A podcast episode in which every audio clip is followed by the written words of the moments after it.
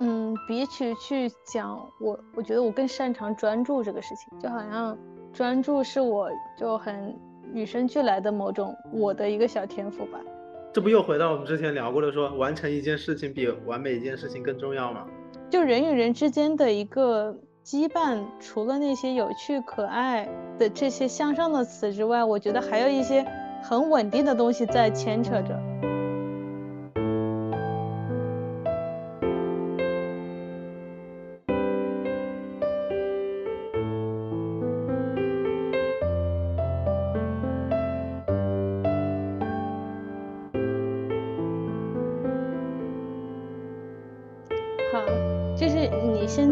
节目也没有什么介绍啥的，对吧？嗯，对，我们都是随意一点嘛。嗯，你怎么突然傲娇起来了？啊？有吗？It's OK。好。哎，我我这个色差好严重，你看我的脸和我的脖子。是的，您脸很红。我也不知道我为什么脸这么红。对啊，其实我不。也不是白，但是我通体是一个色。对对对，哎，我我我前两天还想着说说我要在这里的最后时节，我要学会化妆，就是就是就是不是那种不是那种就是画的很，对对对，我就要把我的这些红啊什么东西就调整成一致，然后可能眉毛稍微弄一下之类的，其他就这就 OK 了，这是我理解意义上的化妆。嗯，其实男生化妆基本上都是底妆啊、修容啊之类的。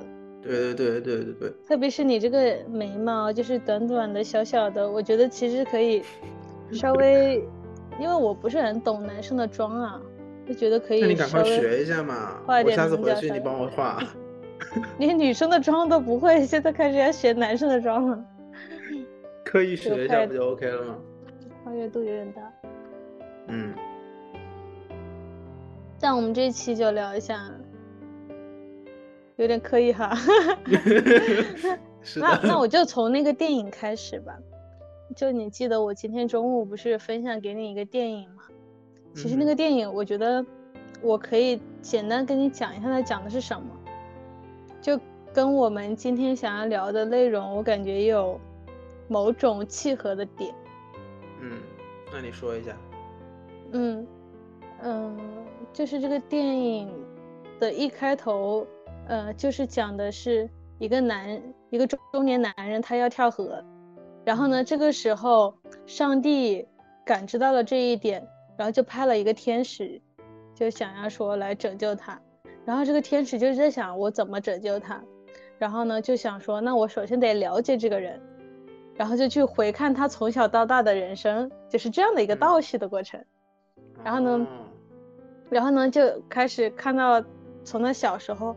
他小时候跟他弟弟一起出去玩的时候，他呃，在一个冬天，他弟弟呢就在那个冰面上去玩耍，然后不小心掉到了冰洞里面。他就为了去救他弟弟，然后猛地扎到那个冰洞里面，然后把他弟弟救上来之后，他因为感冒发烧，然后就左耳失聪，就感觉这个。然后这个就让我看了下去，笑死。这个吸引到你了是吧？对。然后呢，他就左耳失聪嘛。然后等他再长大一点的时候，就嗯，家里面发生了很多变故吧。他爸爸好像是开什么，嗯，类似于那种借贷所的。嗯。但是他爸爸的借贷。就是是那种文明借贷，而且提供了很，就是救活了很多穷人。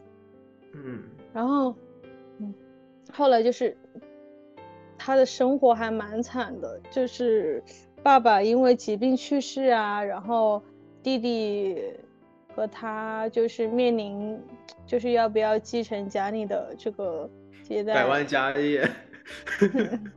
感觉我讲的有点烂。是，我也觉得这一趴就不要了，好吧？咱们，我觉得，我觉得你得去看那个抖音，我觉得他那个图文比较生动，我感觉我只能记住重点的地方。你知道我今天看了一本书，呃，应该呃看了一本书里面的一呃一个一个短篇，那是一个短篇小说的一个合集，叫做《美满美美》，就呸呸呸，重来，就是我今天。咋说呀？不知道咋说。就是我今天我感觉就是一本一一本正经的介绍什么东西。我发现啊，就是对于描述故事、描述内容这个事情，我觉得我不是很擅长。难道我不是吗？对，我发现了。但是但是有的人就很擅长，你知道吗？对，就我之前很活多活活泼生动。我觉得这个东西后天是可以培养，但是真的一定有先天的这个基因在的，我真的十分认为。因为我就记得我之前啊，呃，原来跟我男朋友在一起的时候，晚上他有时候就是会讲故事，而且是那种现场编的故事。我我经常会以为是，哎，你在哪里看的，然后记记下来的嘛。但他都说他是现编的，就那个。整个讲的过程讲的栩栩如生，而且不带卡壳的就算了，而且还是那种跌宕起伏，你知道吗？所以我觉得就，我就觉得，好像某就是有些人在这方面是会有天赋，但我不属于这这一类人。我也是。我就只能讲讲到道理。我突然又 get 到一个你男朋友的闪光点。请开始你的表演。就是我之前不是也一直想培养自己这种技能技能嘛？我是有有意识的，是知道我自己这方面能力欠缺。就我之前有想录播课，先通过讲一本书或者是讲一个电影、讲一个电视剧的一个剧情来展来延展到我自己的论述嘛。但是每一次都在开头就把自己给说崩了。嗯。然后后面就想着说，刻意去练习一下呀，去看一下人家写的一些呃什么讲故事的三要素啊，什么各种技巧啊。但是发现看完之后还是没有什么卵用，就是该不会讲的时候还是不会讲。嗯，就是你在看的时候，我觉得我更多的是一种沉浸式、深入深入其中。就我觉得，嗯，比起去讲，我我觉得我更擅长专注这个事情。就好像专注是我就很与生俱来的某种我的一个小天赋吧。那你有可能发现我有什么天赋吗？就又要等着被夸夸是吗？是的，也不是被夸夸吧，就是我 我其实我自己意识不到我自己有什么天赋。其实你挺多的呀。嗯。你就说啊，那那那说一下说一下。是的。不是，我觉得你你在很多方面其实你都在展现啊，就你。做播客这个事情好，你写文章也好，然后还有你去剪辑也好，你听不听？就这些，就这，就这，这好像并不是天赋。虽然虽然这个人，这叫这叫技巧，这不是天赋。天呐，大哥，你这是太，你这种技巧背后不需要天赋的吗？这我就不知道了。你那你难道非要我说啊？嗯，虽然你唱歌也一般，跳舞也一般，协调也一般，这种就是天赋了是吗？我 不知道，就你刚刚有说到那个讲故事嘛，我想起我们初中有一个共同同学，就是和我们呃初三那个那个老师同名的那个女生，你知道吧？啊，我知道，知道。你记得她当时，我记得很清楚，是一个什么事？当时呃。是失失恋三十三天上映，你知道吗？当时他在家里看了那个电影，然后我们上体育课还是什么，他就给我们讲那个故事的，呃，一个流程。真的，我就觉得我当时被他讲述的吸引到了，就是以至于我到现在我都记得他当时讲的那个声情并茂，那个剧情的延展是什么。我后面虽然我呃有再去把那一个原片去看了一遍。但是我还是记得他当时讲他那个里面那个男主为了去帮女主报复他的前男友，去收集收集鼻屎去当做葡萄干这件事情，就虽然很恶恶心啊，但是我就印象很深刻，他很会讲故事，就很吸引人。我觉得这就是也是他的一个天赋。对他可能经过他的一部分筛查吧。嗯，对我我发现录播课这个事情，其实对于我们而言，它是一个嗯擅长又不擅长的事情。就擅长的点是我们可以去输出，对，像朋友一样聊天，这其实是我们的安全区。但是不擅长的点就是在于我们都有一一所谓的完美主义吧。就当我在去描述的过程中，在那五六秒里面，我觉得我的描述达不到我的预期，我就会马上丧失信心，然后越来越说不下去。对对对，一模一样。就像我之前说我会聊崩，也是因为我们，我觉得我们两个人在这一点方面就很像。就是很多事做不成功，就是因为太完美了。这不又回到我们之前聊过的，说完成一件事情比完美一件事情更重要吗？对吧？嗯，是的，是的。但我觉得它就是一种，可能你都来不及反应，你你都已经放弃了，对对对，就开始重来了。就是你的你的理性都还没有来得及反应过来，你的那个潜意识就就已经把你的那个情绪降下来了。对，就已经去做了这个行为了。对对，就很神奇，嗯，而且哎，你刚刚说到这个，就是而且我现在对播客这个事情越来越，呃，放松，就是怎么说呢？就是我之前我们第一次录的时候，我就希望我们中间一秒的空档都不需要有，就是我会我会一帧一帧的去把那个空白给剪掉，就是我让我们的话全部来延续，就包括你刚刚说的说说说的时候，你是边思考边在说嘛，所以你中间都会有断点。我前我前面几期的时候，我都会一帧一帧的去剪，然后我就觉得很累，我觉得剪完一期很累，以至于，呃，我上一次就是这一期播客，我其实中间我们说话怎么慢怎么东西，我其实除了一些呃必要需要剪的东西，我其他都没有剪。嗯，我觉得我开始慢慢接受，反而还蛮蛮自然的，对吧？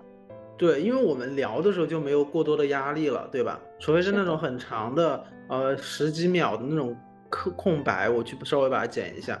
这个也是我之前有听过一个播客，他们说，就是他也是一刀不剪，而且他不加背景音乐之类的，他可能加个开头。这，呃，他说，他说聊天播客很需要一种呼吸感和流动感，就是我当时听到，就是说，就是真的就是。咋说呀？不知道咋说。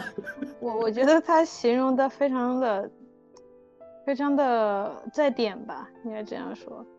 嗯，就是一个一个枯燥无味的形容，去形容别人灵动的语言，真的是一个不讨巧的事情呢。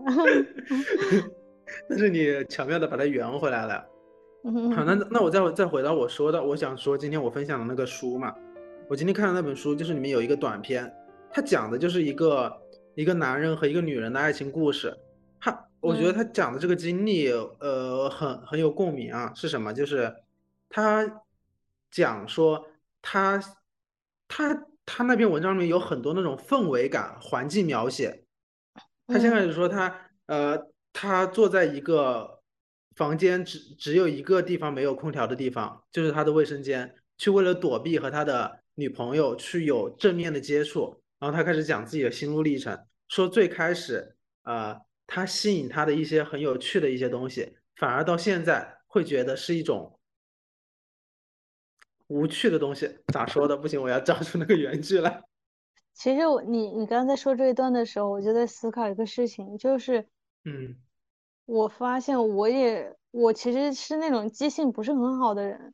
所以可能都会跟你一样，我们听到或看到觉得很有意思的话，很很打动人的话，但是我没办法原原本本的复述出来，但是我又很难受，因为不复述出来，它那个意思就变味了。那我就在想，如果是我的话，我可能日常要做的一个事情就是，一个是记录，就我觉得这些好好有意思点我要记录下来；二是我可能真的需要所谓的。就我在跟你聊的时候，我放一本书在我面前，就是我把我想要印象很深刻的点，在我们这一期想要聊到的点，我可提前标注出来。然后呢，在聊到这个的时候，我会顺其自然的就可以翻开我手边的书去跟你分享。对，好，我现在我现在也也找出来那一句话，我发现那一句话很短。哎，你刚刚你的描述刚好解决了我寻找的这个空白，我发现我们的配合越来越默契了。哦，原来原来我的这个描述是为了解决你的空白，我就说你听的一点都不走心，你就沉浸式的在寻找中。嗯嗯，我我这我不知道这句话能不能具体描述我刚刚说的。他说他说他就是他说他女朋友的那个女性的他，他在他眼中从有趣的不同的人变成一桩他出于怜惜才没有大笑出声的笑话。就是这一句话，他的意思就是结合他前后的上下文，而且而且这一篇文章其实是一个那种非常长句长句的，它不像我们平时说话这种短句段落的，他他总是把所有的主谓宾不断的堆砌，不断的堆砌，像像说英语一样，很多的定语加在前面。然后很多人，我今天看完这篇文章，我还去豆瓣上搜，然后就看一下别人的评价是什么嘛，别人就说就从来没有见过这么烂的文笔，但是也有人说很喜欢这种 这种描述方式。他的意思，他刚刚我觉得他刚刚说的那句话就是说，我前期会因为觉得你有趣的东西被你吸引，但是后面就是当那个热情逐渐淡去的时候，然后你再说那些我曾经会觉得搞笑的东西，我现在也只是出于怜惜，然后再假装回应你，就这个意思。然后他里面还谈论到说，呃，男人和女人的区别，他说男人就是呃最大的。最大的什么？就是最会最会做的就是就是逃避，然后女人最会做的就是忍耐。那咋咋说的？我怎么咋说都说不出那个。哎呦我的天！然后我发现我真的不会讲书，我我我如果讲书的话，我真的一定要做笔记，我这完全找不出来呀。是啊，你又喜欢，你又喜欢。好，我给你念一段啊。他说：“男人说，所有男人都暗地里恐惧婚姻，婚姻意味着束缚，是女人和老人的需要。他们把男人拽进婚姻里去，男人的求婚背后多半已然有女人的迫使或恳求。某一个时刻，他再也扛不住期待，肩膀塌方，跪倒在地，举起一枚戒指。而男人能真正决定结婚，多半是靠冲动，取决于自己是否在迷恋期间。”因为某项可能是出于怜惜，也可能是出于脆弱的偶然，一时间突然打定主意；也有时结婚是由于懒惰，一种向死而结的放弃，或者依据自己的生活需要，在某个时刻决定去下下单一桩保险。现在得找个人结婚了，举目四望半晌，拉起身畔最近的那只手。嗯。我觉得他这个其实是一个还挺负面的一个描述吧，就是把对，把男人这一方对婚姻的一种恐惧也好，或者是有一种向死而生的感觉，就觉得可能就是说人生就是只能这样了，是一种妥协吧，就有种这种感觉。我觉得他说的是一个片面。啊，我为什么会很被这一个事情吸引？就是他讲过他那个激情褪去的这样一个转变嘛。就是虽然说很多人都会觉得他描述的这个想法很渣男，就是世俗意义上的很渣嘛。我为什么会共情的原因，就是因为我觉得我在某某某些方面就是呃很类似。嗯，你应该懂我说的这个意思吧？我的类似就可能。嗯，取决于在新鲜感上。就比如说，就刚刚你说到你男朋友可能是一个会描述，呃，会描述故事的一个人嘛，我就在想，嗯，如果我以后的对象他在某些方面其实是做不到吸引到我的一个人的话，嗯，那我该是用什么样的方式去和他相处呢？嗯，就是我会对他的期待，我我后期对他的反应是不是也是？像刚刚那个文中说的是出于某种怜惜，去给他的一种包裹住我真实想法的一种表达。嗯，我觉得你这是一个好问题，而但是而且就是说这个问题其实是基于一种未知嘛，对吧？嗯，然后所以才会有这样的对未知的一种顾虑。那对于我而言，嗯，其实到今年是第六年了，可是对我而言，就是还 还挺，这个时间比我想象中要过得快。嗯，我也我也年龄消失的消失的速度比你也想象中的快。是啊，就这个时间其实比我想象中的快，而且我觉得两个人的相处，它其实是阶段性的，就是你说的那种时期，我觉得相信大家都会有，就是嗯真的就觉得，嗯，好像这个人你已经看到他没有太多感觉，或者是觉得，嗯、他好像做什么以前觉得可爱的事情都变得不可爱，他肯定会有这样的一个阶段，嗯。对，我觉得，可是，嗯、就人与人之间的一个羁绊，除了那些有趣可爱的这些向上的词之外，我觉得还有一些很稳定的东西在牵扯着。对，我觉得这就是一天一天感情的积累，这个人在你身边的陪伴，这些东西他是看不到的，他是在你觉得他不可爱的时候，也在一天一天增长的东西，这是你可能没办，就是他不会说像你啊，我今天觉得这个人有趣，然后明天觉得这个人可爱，后天觉得这个人面目可憎，他不会像这些可外事的情绪。或者是对方的这些表现来的这么直接直观，嗯嗯，我理解，就是你在刚刚描就像述的时候，我其时间在就像时间在流逝一样的。你可能在忙起来的时候，你感觉不到时间在流逝，可是今年可能马上就变成明年，不是今天马上就可能变成前年，就是这样的。嗯嗯，就是你刚刚在描述这个事情的时候，我一直有一个画面感，我不知道你有没有过这样一种体验，就是你会把把自己的视角就是投射上去，你作为一个嗯。上帝视角，你在看你自己，看你自己正在正在经历的事情，就包括你现在可以闭嗯。上眼睛，你不用闭上眼睛，你在想象你坐在坐在桌前和一个人远程的在视频聊天的这样一个场景，你有没有嗯嗯。有过这样的经历啊？嗯，你说的其实类似于像《楚门的世界》一样。呃，我觉得不是，我觉得是那种可视化，就是我现在立马就能感觉到我是怎么样坐在一个呃啊，我用书堆积起来的一个小板凳，然后我把我的电脑放在一个啊一个纸箱子上面，那那，我觉得这可能是你的一种空间感。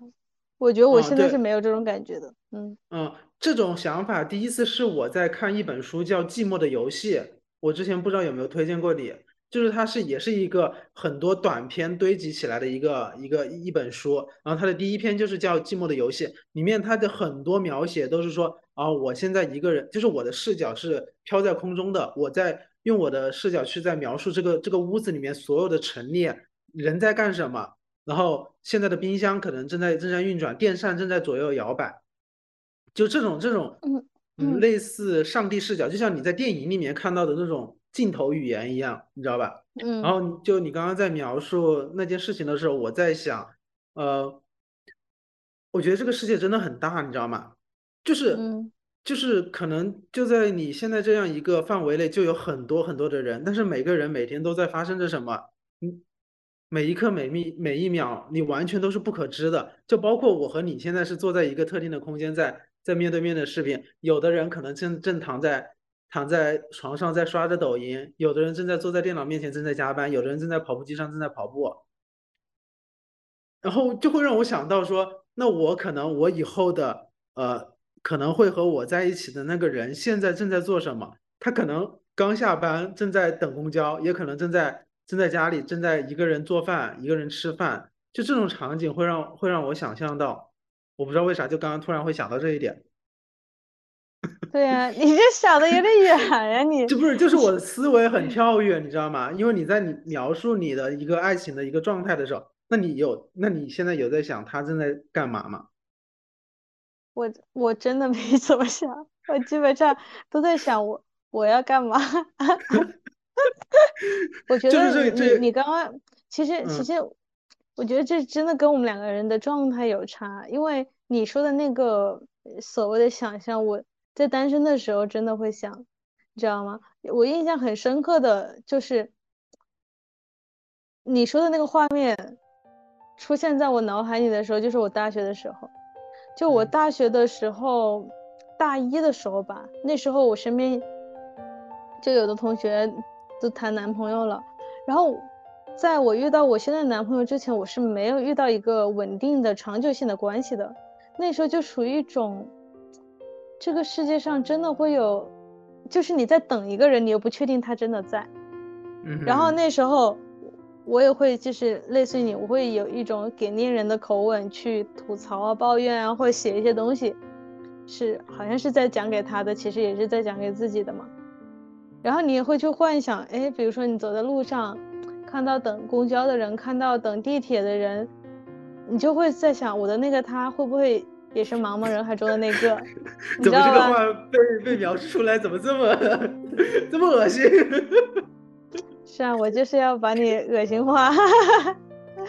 没有我，那我刚刚跟你描述的时候，应该也是这么恶心的吧？嗯，对啊，让你真的能感同身受一下，是吧？但但是说真的，就是说这个事情真的跟人的状态有关系。我觉得单身的时候，你就会不自觉的去想，我觉得这是个蛮正常的事情。